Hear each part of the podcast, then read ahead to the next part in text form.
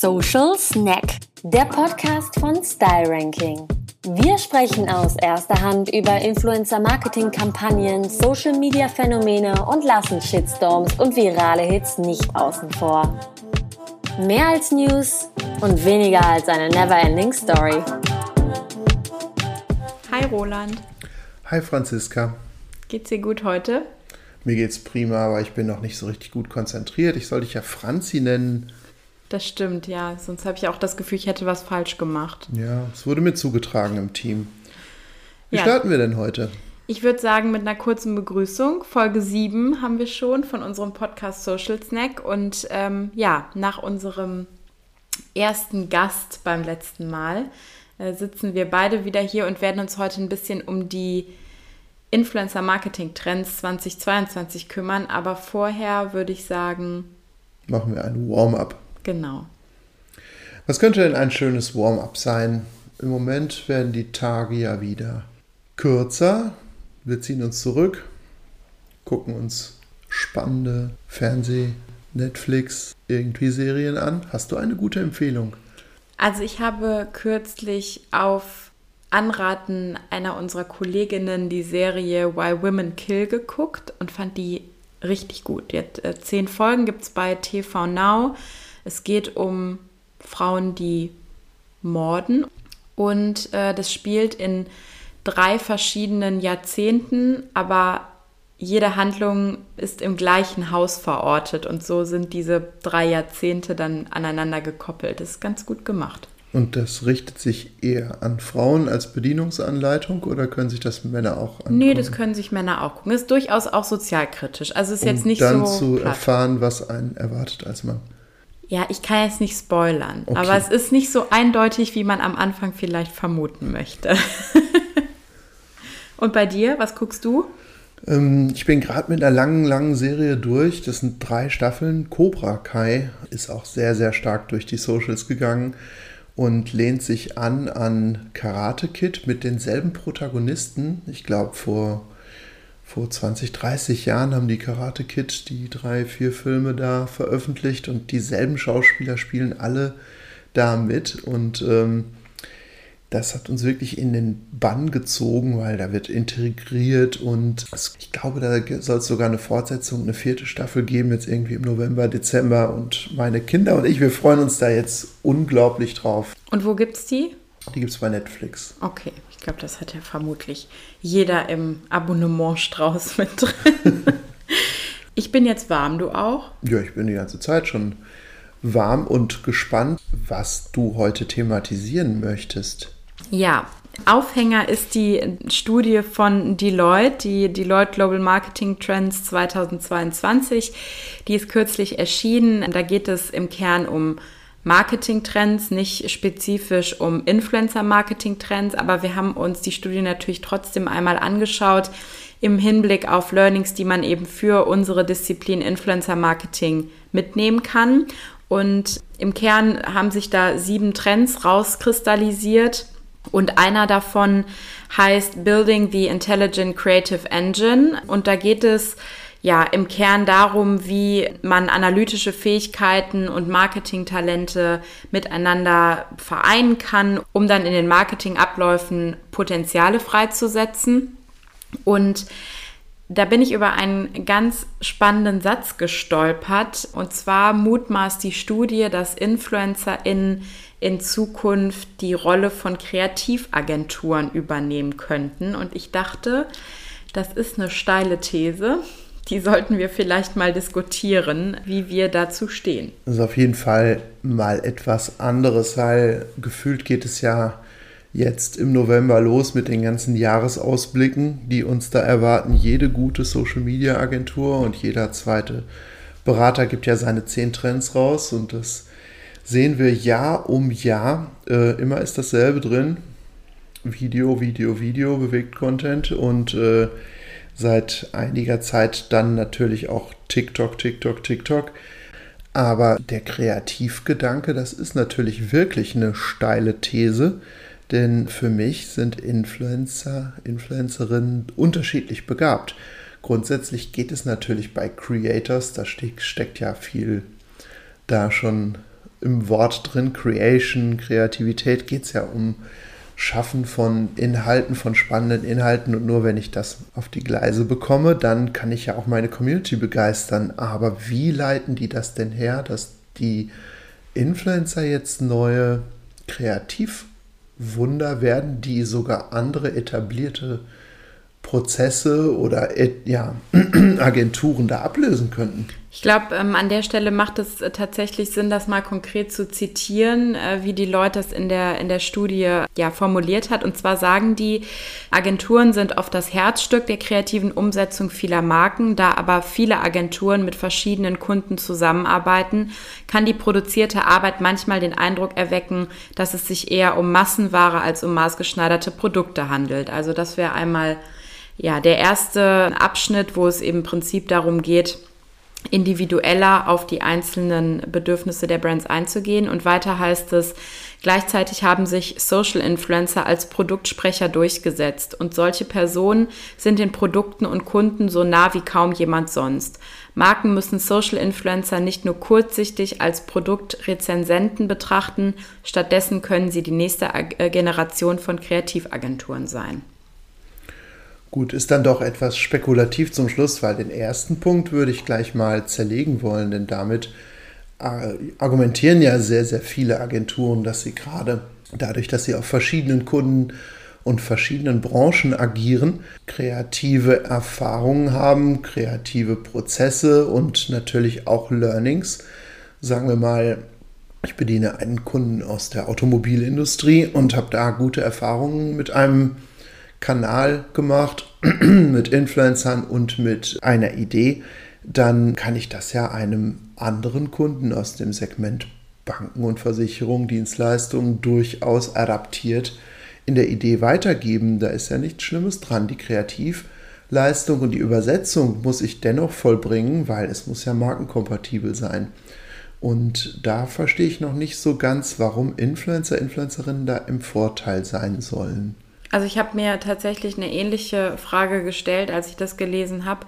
Auch mit Hinblick darauf, dass auch Influencer in verschiedene Kunden bespielen. Also wir leben ja nicht in einer Welt, in der ausschließlich Corporate Influencer agieren und konsequent an eine Marke gebunden sind, sondern die Social Media Influencer, in die uns alltäglich begegnen, mit denen wir arbeiten, haben ja auch einen Strauß von Kunden, mit denen sie arbeiten. Und ich finde vor dem Hintergrund auch dieses erste Argument ähm, ja schwierig, allumfänglich dann nachzuvollziehen.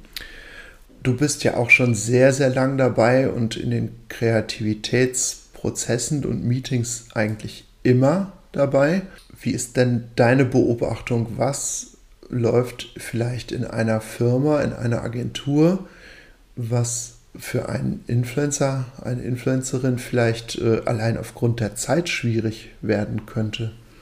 Also das sind, wie du schon sagtest, äh, relativ strikte Rahmenbedingungen, in denen Kreativität dann ähm, stattfinden kann. Dazu gehört zum Beispiel, dass es eine vorab eine saubere Recherche gibt mit welchem Kunden agieren wir, was ist bis jetzt gelaufen, dass man eine Konkurrenzanalyse beispielsweise macht und weiß, was da passiert ist. Da ähm, ist natürlich Schwarmwissen in der Agentur immer super hilfreich, weil ähm, Menschen in unterschiedlichen Bubbles eben Social Media konsumieren und da ihnen dann auch unterschiedliche Kampagnen begegnen, dann finde ich zum Beispiel super spannend bei unseren Kreativ-Brainstormings, dass es da Regularien gibt, dass man zum Beispiel ähm, erstmal die Ideen von anderen nicht kommentiert oder äh, keine Idee cancelt, dass man ja so ein bisschen nach dem Motto Think Big agiert und jeder erstmal frei denken kann, dass man dann im Ping-Pong miteinander eben im Anschluss Ideen ausreifen lässt oder äh, aus verschiedenen Perspektiven betrachtet. Da, da spielt natürlich auch ganz viel das Thema Gemeinschaft eine große Rolle. Also ich glaube, dass äh, im Dialog ganz viel Kreatives ähm, passiert. Das geht sicher nicht mir, sondern auch anderen so, dass man manchmal, während man redet, dann doch irgendwie die besten Ideen hat und nicht äh, in dem Moment, wo man still da sitzt und nachdenkt. Wir haben ähm, Zeiteinheiten, die wir dann richtig stoppen. Wie lang kann man ähm, auf, einem auf einer Idee einmal rumdenken, damit man auch eine gewisse Schnelligkeit einfach trainiert. Und äh, dann wird das natürlich alles festgehalten, dass keine Idee verloren geht, dass man die an anderer Stelle vielleicht nochmal aufwenden kann. Das heißt, da ist ja ein jahrelang gewachsener Prozess und auch ein Zusammenspiel unter KollegInnen, äh, das dann diese, diese Kreativ-Brainstormings einfach beeinflusst. Und das stelle ich mir als ähm, solo agierender Influencer schon herausfordernd vor, auf jeden Fall. Aber es gibt ja auch Künstler, die alleine agieren und äh, als Kreativitätswunder gelten und dann immer wieder etwas sich neu erfinden und etwas hervorbringen die brauchen ja dieses ganze prozessuale, strukturelle nicht, was wir da an den Tag legen. Das stimmt, aber wir sprechen ja hier von einer Mutmaßung, die sich auf die ganze Struktur einer Branche bezieht. Und da kommen wir halt mit Individualtalenten, ähm, die, die existieren, insofern nicht weiter, dass das schwierig wird, dass die eben eine ganze Branche abdecken, denke ich. Mhm. Wir haben dazu ja auch im vergangenen Jahr uns sehr, sehr stark nochmal rückversichert, weil wir uns auch überlegt haben, wie können wir Influencer, Influencerinnen besser einbinden im Kreativitätsprozess und das zu einem Schwerpunkt unserer jährlichen Umfrage im Bereich Influencer Marketing gemacht. Hast du die Zahlen noch im Kopf?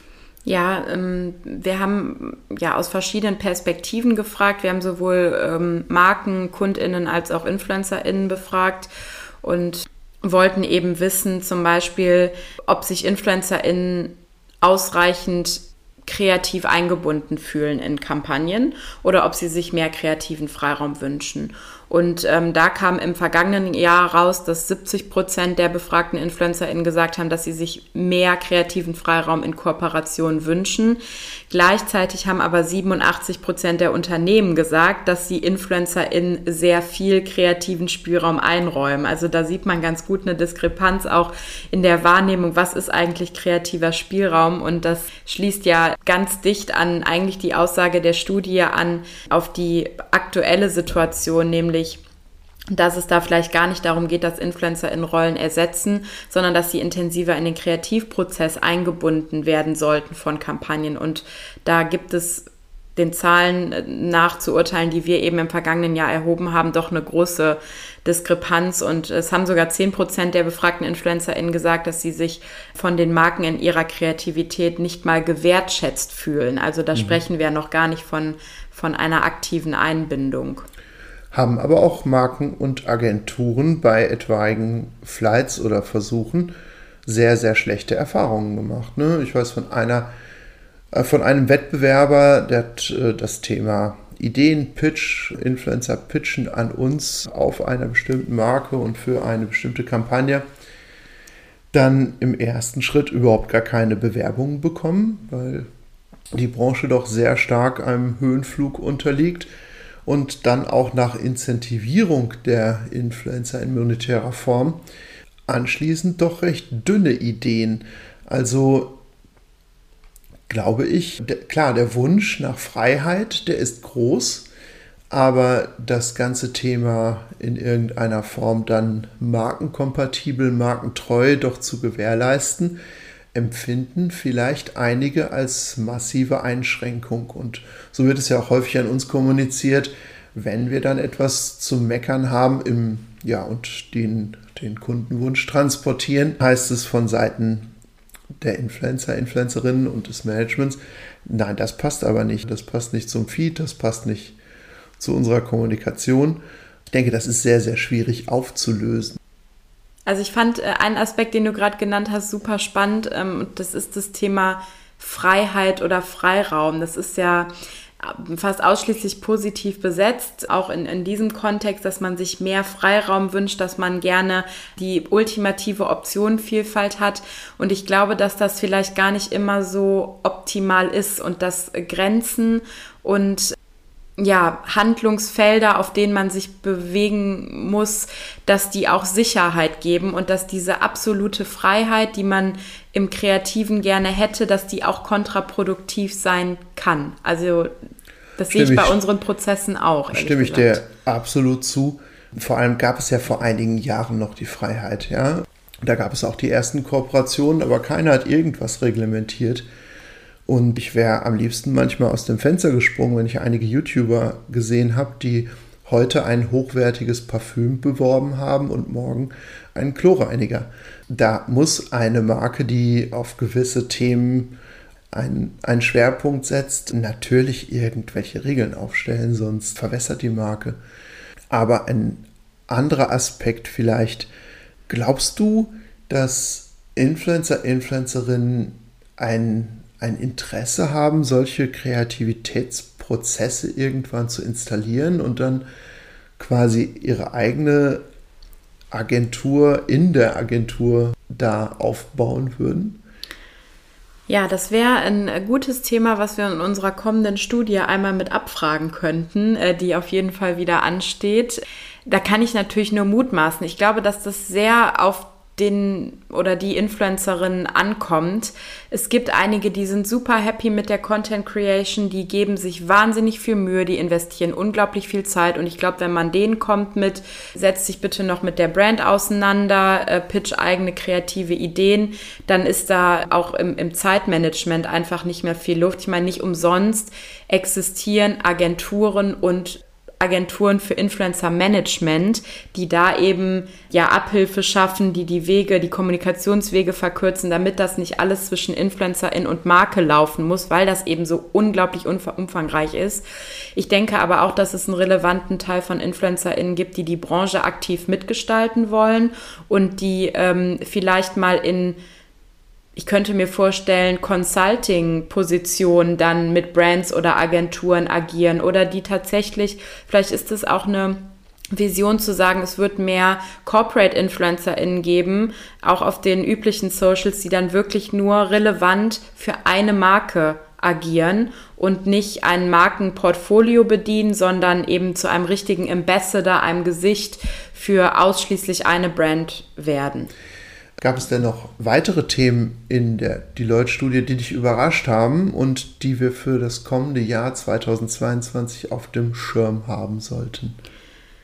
Also die ganz großen Überraschungen, würde ich sagen, waren nicht dabei, wenn auch trotzdem spannende Learnings integriert gewesen sind. Was natürlich wieder ein großes Thema war, ist äh, das Thema Diversität. Also auch da sagt die Studie, das ist ein absoluter Booster für positive Kaufentscheidungen, gerade in jungen Zielgruppen. Die legen da unglaublich viel Wert drauf. Und ich denke, da kann man ein gutes Learning auch fürs Influencer-Marketing und die Auswahl von InfluencerInnen für jeweilige Kampagnen draus ziehen. Das ist einfach relevant, dass man ähm, entsprechende Identifikationsfiguren in ihrer Bandbreite abbildet. Und dann war auch noch spannend die äh, Notwendigkeit, digitale und physische Marketing-Touchpoints klug miteinander zu verbinden. Das ist etwas, was vor Corona äh, stattgefunden hat und eben auch jetzt wieder anlaufen muss, wo es im Prinzip darum geht, äh, physisch Produkte und Marketing eben erlebbar zu machen. Und das ist fürs Influencer-Marketing massiv relevant. Wir sehen den Erfolg von Veranstaltungen wie der Glow zum Beispiel. Ähm, wir selbst machen es mit unseren Influencer-Cafés auch seit vielen Jahren. Also die digitale Welt in ein physisches Erlebnis zu verwandeln. Auch das war äh, Thema der Studie und ja, das sind so, sind so die, die großen Points. Wir werden aber auch nochmal eine Zusammenfassung auf Style Ranking veröffentlichen. Da könnt ihr dann in Ruhe nochmal nachlesen, welchen Blick wir da durch die Influencer Marketing Brille auf die Studie geworfen haben. Ich freue mich da sehr drauf, auch auf die Erkenntnisse unserer Neuauflage, unserer jährlichen Umfrage. Und damit ist eigentlich jetzt eröffnet, dass jede zweite Agentur, die etwas auf sich hält, ihre neuen Trends für das kommende Jahr protegiert und damit in die Kommunikation eintritt. Ich denke, in den kommenden Wochen werden wir uns noch zahlreiche Ausblicke für das kommende Jahr anschauen und diese aggregieren und dann auch äh, die großen Trends identifizieren. Und ich denke, äh, Gerade, Franzi, du wirst dich damit stark auseinandersetzen, wie gewohnt in den vergangenen Jahren. Ja, und denke, dass wir den Kreativität, das Kreativitätsthema tatsächlich noch weiter diskutieren müssen im Detail oder sollten, weil es doch mehr als nur um Protagonisten und Prozess geht. Denn neue Kreativitätsmethoden und neue Kanäle erfordern natürlich auch ganz, ganz andere Herangehensweisen und auch insbesondere den Blick des Users, der Userin in Zielgruppen, die wir immer, immer kleinteiliger und immer, ja, die immer schneller agieren, kurzfristiger auf Themen anspringen. Ich glaube, dass, da können wir uns nochmal in einem, einer gesonderten Folge darum Gedanken machen, Franzi. Super gern. Und in diesem Sinne verabschieden wir uns heute und laden euch natürlich ganz herzlich dazu ein, das Thema weiter mit uns zu diskutieren. Wenn ihr also eine Meinung habt zum Thema InfluencerInnen als ähm, Ersatz für die Kreativagenturen, dann schreibt uns super gern eine E-Mail, zum Beispiel an redaktion.styleranking.de oder tretet über LinkedIn oder Instagram, Twitter, Facebook mit uns in Kontakt. Wir freuen uns auf jeden Fall auf Debatte und intensiven Austausch und ähm, würden uns dann heute verabschieden aus Folge 7 und ich bin schon gespannt, welches Thema oder welcher Gast uns beim nächsten Mal erwartet. Da bin ich auch sehr gespannt. Bis bald, Franzi. Ciao, ciao. Für noch mehr spannende Stories rund um Creators, Social Media und Influencer Marketing folge unserem Instagram-Kanal, schau auf unserer Website vorbei oder abonniere unseren LinkedIn, Twitter und Facebook-Account.